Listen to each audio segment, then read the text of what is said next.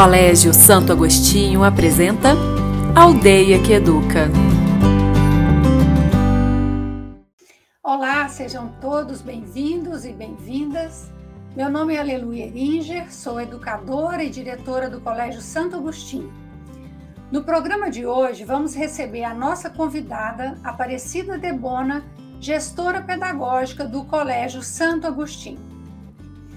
Um dos procedimentos que mais associamos à instituição escolar é a prova, que para a maioria das pessoas é praticamente sinônimo de avaliação. O universo escolar, no imaginário das pessoas, gira em torno de fazer prova, passar de ano, ser reprovado, pegar recuperação, prova fácil, prova difícil, colou, não colou, dia de pegar boletim. Todos nós temos lembranças marcantes com essas experiências, pois normalmente são muito boas ou péssimas. Com a pandemia, esse modelo foi jogado no chão e não ficou pedra sobre pedra. A estrutura montada para sustentar esse sistema, qual seja, eu ensino, você estuda, faz prova e consegue os pontos ou não, precisou ser radicalmente repensado. Tanto havia o desejo dos educadores em fazê-lo, como o distanciamento social desmantelou todos os mecanismos de vigilância e da cobrança corpo a corpo do professor sobre o estudante. As equipes pedagógicas viram aí uma oportunidade e trabalharam intensamente para realizarem as mudanças necessárias. Para conversar sobre este assunto, convidamos a gestora pedagógica da unidade de contagem, Aparecida Debona, que é pedagoga, tem 30 anos de experiência na educação. Já foi professora, coordenadora e supervisora. E neste ano se tornou mestre em educação pela PUC Minas. Seja bem-vinda, Cida. Eu vou te chamar assim porque é assim que as pessoas te conhecem, ok? Muito obrigada por aceitar o nosso convite. Oi, aleluia, agradeço o convite, estou muito satisfeita de estar aqui com você. Ah, que ótimo. Cida, o, eu sei que você gosta muito de livros, então eu vou começar com um, um autor. O escritor Murilo Mendes, ele tem uma frase se referindo à tradição, que é mais ou menos assim: deixemos da tradição o que é espiritualmente vivo e queimemos as suas formas caducas. Quando se trata é, da avaliação, eu te pergunto, Cida, o que, que nós precisamos manter e quais formas caducas precisamos remover? Pois é, aleluia. Para te falar disso, eu quero dar um passo atrás, porque nós estamos aqui falando de avaliação de aprendizagens escolares. Mas avaliação, avaliar é uma habilidade humana, a gente pode chamar de habilidade cognitiva e também uma habilidade social. Né? Nós avaliamos se podemos fazer uma ultrapassagem ou não, nós avaliamos uma obra de arte pensando se ela é tão ou quão bonita quanto outras, né? E para fazer esse tipo de avaliação, nós estabelecemos princípios, nós confiamos em dados, em experiências anteriores. Por que, que é importante avaliar? Para que a gente tome decisões assertivas. Já pensou se a escola pudesse ajudar os estudantes a construir essa habilidade de avaliação do contexto onde eles estão, para que tomem as decisões mais assertivas? Para que uma pessoa chegue nessa condição de avaliar assertivamente, ela precisa agir com autonomia sobre a informação, os dados, os contextos e os processos. Na avaliação escolar, o que, que precisa ser mantido? Né? O que precisa ser mantido é a condição da avaliação de oferecer feedback de qualidade à escola e principalmente ao próprio estudante sobre o seu processo de aprendizagem. E isso pode ser conseguido por meio de vários instrumentos avaliativos, instrumentos e ações. Uhum. Porém, para que isso aconteça, o estudante precisa agir de forma autônoma sobre a sua aprendizagem. Aí nós vamos chegar nas formas caducas. O que, que uhum. precisa, o que, que é caduco e, e precisa ser retirado do processo de avaliação? O controle do professor sobre o momento da avaliação. É preciso que haja mediação do professor e, sobretudo, um desenvolvimento de estratégias, instrumentos e processos muito variados para que o estudante consiga, pela reflexão imediata sobre os dados, os procedimentos e o que ele vem fazendo, construir uhum. a noção de o que ele está aprendendo e por que uhum. ele está aprendendo. Uhum. Então, esse é o espírito do que tem que ser mantido. E o que é caduco é atenção sobre o momento de avaliação, né? instrumentos descolados da realidade. Ótimo. É isso que você está falando é, casa muito com o podcast que, que eu realizei com o Renato, que também é gestor pedagógico, sobre mobilização para o saber. Então, eu acho que as ideias estão convergindo de forma bem, bem interessante. Ô, Cida, eu sei que você está participando de grupos de trabalho dentro da instituição e que vocês estão estudando e repensando o nosso sistema avaliativo. É, quais as expectativas, os anseios e receios que você percebe em suas conversas com os professores e no próprio entendimento dos estudantes e famílias? O que, que você me diz disso? O que eu percebo, sobretudo dos anseios dos professores, é assim um desejo muito grande em criar novos processos avaliativos que gerem confiabilidade tanto para o estudante saber o que realmente ele está conquistando do ponto de vista da aprendizagem, quanto da resposta que a instituição escolar dá ao dizer esse estudante está apto a progredir para uma outra série, um outro segmento, ou para ir para a universidade cursar o curso que ele escolher.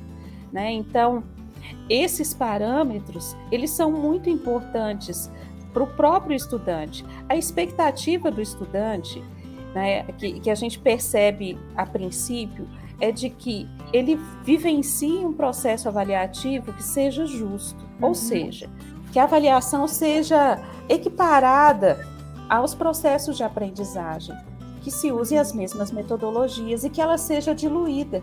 Não é um uhum. momento de avaliação que consegue captar a vivência de dois, três meses. Verdade. É necessário que haja vários momentos de avaliação e, inclusive, que tenha uma outra valorização do erro. Quando eu erro, né, eu, estudante, erro, tenho a oportunidade de confrontar aquele erro com uma informação correta e corrigi-lo, eu aprendo duas vezes. Né, porque eu estou aprendendo o que é correto e também como se faz a correção do erro. Numa avaliação muito é, heterônoma, eu erro, o outro diz que está errado e eu recebo o resultado. O que, que eu perdi ali? O processo de fazer a autocorreção. É, num novo modelo avaliativo, é esperado que a gente inclua mais autoavaliações e mais momentos como esse, em que o próprio estudante faça a correção do seu erro, atribua é, o, o parâmetro de qualidade à sua produção, saiba avaliar o que ele mesmo está fazendo. Do uhum. ponto de vista das famílias, talvez ali seja o lugar onde a gente tem que tratar mais da formação, porque já tem uma cultura consolidada sobre a ideia da prova. E prova não é necessariamente avaliação. Prova é um instrumento, útil, inclusive, mas não é o único. Né? Então, aquela noção, vou estudar para a prova. O que, que eu estou aprendendo? É efetivamente a informação, o conhecimento que tem função social, ou eu estou estudando para ter um resultado A ou B? Né? Uhum. O estudo ele é processual. A gente não precisa estudar para a prova. A gente uhum. precisa estudar constantemente para melhorar o desempenho. Tomemos como referência os atletas da Olimpíada, né?